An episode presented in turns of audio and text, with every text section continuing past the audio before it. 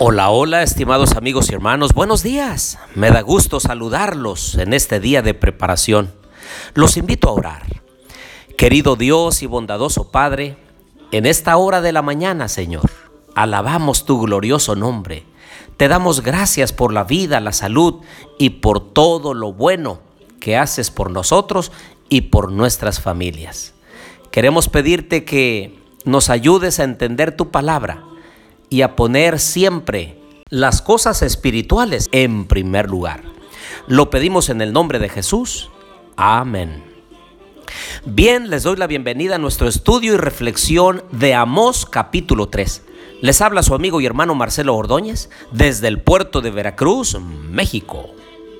Abran su Biblia por favor en Amós capítulo 3, versículo 1. Oíd esta palabra que ha hablado Jehová contra vosotros hijos de Israel, contra toda la familia que hice subir a la tierra de Egipto. Este pensamiento, estas palabras son un claro llamamiento a reconocer y a recordar lo que Dios había hecho con ellos a través de los años pasados.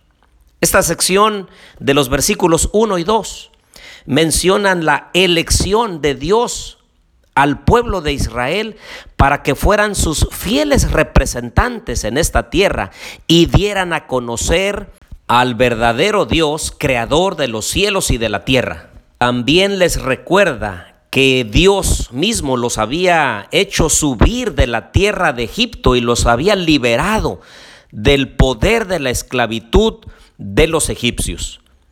Y ahora les recuerda que ellos fueron elegidos entre todas las naciones para hacer su voluntad. Y posteriormente les menciona el juicio por no haber cumplido precisamente con su cometido, con su asignación y con el propósito con el cual Dios los había sacado de la esclavitud. Del versículo 3 al versículo 6 son una serie de preguntas que tiene por objeto justificar la necesidad de que el profeta Amós profetice. Pero el versículo 3 se menciona un principio que no debemos olvidar. Dice, ¿andarán dos juntos si no están de acuerdo? Este principio se usa en la vida matrimonial donde se les hace el llamado al esposo y a la esposa para estar de acuerdo, para buscar los mismos principios y para tener una unidad de propósito. Es decir, que los dos tengan las mismas reglas, tengan las mismas creencias y quieran llegar al mismo lugar. También este principio se usa para animar a los que son novios a que elijan como futuros cónyuges aquellos que son de su misma creencia religiosa, que sostengan los mismos valores y principios para que cuando formen una familia les vaya bien y no tengan complicaciones porque no sostienen los mismos valores o los mismos ideales en su familia. Por otro lado, no podemos pretender ser verdaderos hijos de Dios y hacer lo que a nosotros nos place. No es conveniente que nosotros tengamos un ideal y Dios tenga otro ideal para nosotros. Por eso debemos ponernos de acuerdo y decir, yo quiero servir al Dios vivo. Yo quiero seguir sus reglas. Yo quiero ser obediente a sus mandamientos, de manera que haya unidad de propósito y pensamientos iguales que podamos sostener el resto de nuestra vida. Ahora vayan conmigo al versículo 7. Dice, porque no hará nada Jehová el Señor sin que revele su secreto a sus siervos los profetas. Este versículo muestra que Dios envía profetas a su pueblo para hacerlo regresar al pacto antes de que sea demasiado tarde. Amós fue enviado unos 40 años antes de la cautividad en mano de los asirios. El Señor quería evitarle una desgracia para su pueblo, como lo menciona allí segundo de Crónicas capítulo 36. Luego envió a Oseas en el año 750 antes de Cristo, al profeta Isaías en el 740 y a Miqueas en el 725. Desgraciadamente, a pesar de sus llamamientos al pueblo para que regresaran a la lealtad al pacto, a la rectitud y a la justicia social, el pueblo no prestó oídos. Y en el año 722 antes de Cristo marca el fin del reino del norte de Israel tras algo más de 200 años de existencia entre el cisma o la división entre el norte y el sur que se suscitó en el año 931 antes de Cristo con Roboam, el hijo de Salomón.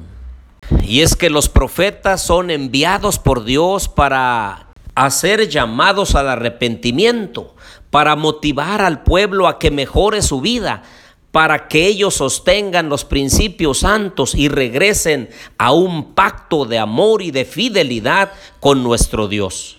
Segundo de Crónicas 20:20 dice la segunda parte, Oídme Judá y habitantes de Jerusalén, creed en Jehová vuestro Dios y estaréis seguros, creed a sus profetas y seréis prosperados. Y en esta oportunidad solamente quiero compartir algunos textos bíblicos para que veamos características de un verdadero profeta. Pueden buscar ustedes en su estudio Deuteronomio 18:15, Jeremías 28:9, Jeremías 23 del 9 al 40 y Zacarías 2:11. Y es que los verdaderos profetas practicaban una vida espiritual correcta, que eran la misericordia, la justicia, la verdad, la rectitud y la transparencia. Tenían una vida santa, llena de amor, de gozo, de paz, de paciencia, benignidad, bondad, fe, mansedumbre y dominio propio. Su mensaje tenía palabras de profecía que estaban en armonía con la misma Biblia. Su conocimiento comprendía profundamente la palabra de Dios. Y la exactitud de su mensaje no era de 99%, sino que era de el 100%. Por otro lado, mostraba una fidelidad a Dios. No le quitaba ni le agregaba nada a lo que Dios ya había revelado con anterioridad. Tenía una devoción especial a las cosas de Dios porque invertía tiempo para estar en comunión con Dios a través de la oración. También el profeta verdadero tenía valor, decía las cosas como las recibía del Señor y denunciaba algunos juicios o algunas características negativas del pueblo, pero también pronunciaba bendiciones. Su estilo de vida era especial. No comercializaban con la fe, para vivir holgadamente. Ellos mencionaban el mensaje de Dios con claridad y sin sacar ningún provecho personal. También ellos sostenían responsabilidad porque cumplían con su llamado sin dejarse intimidar de los enemigos.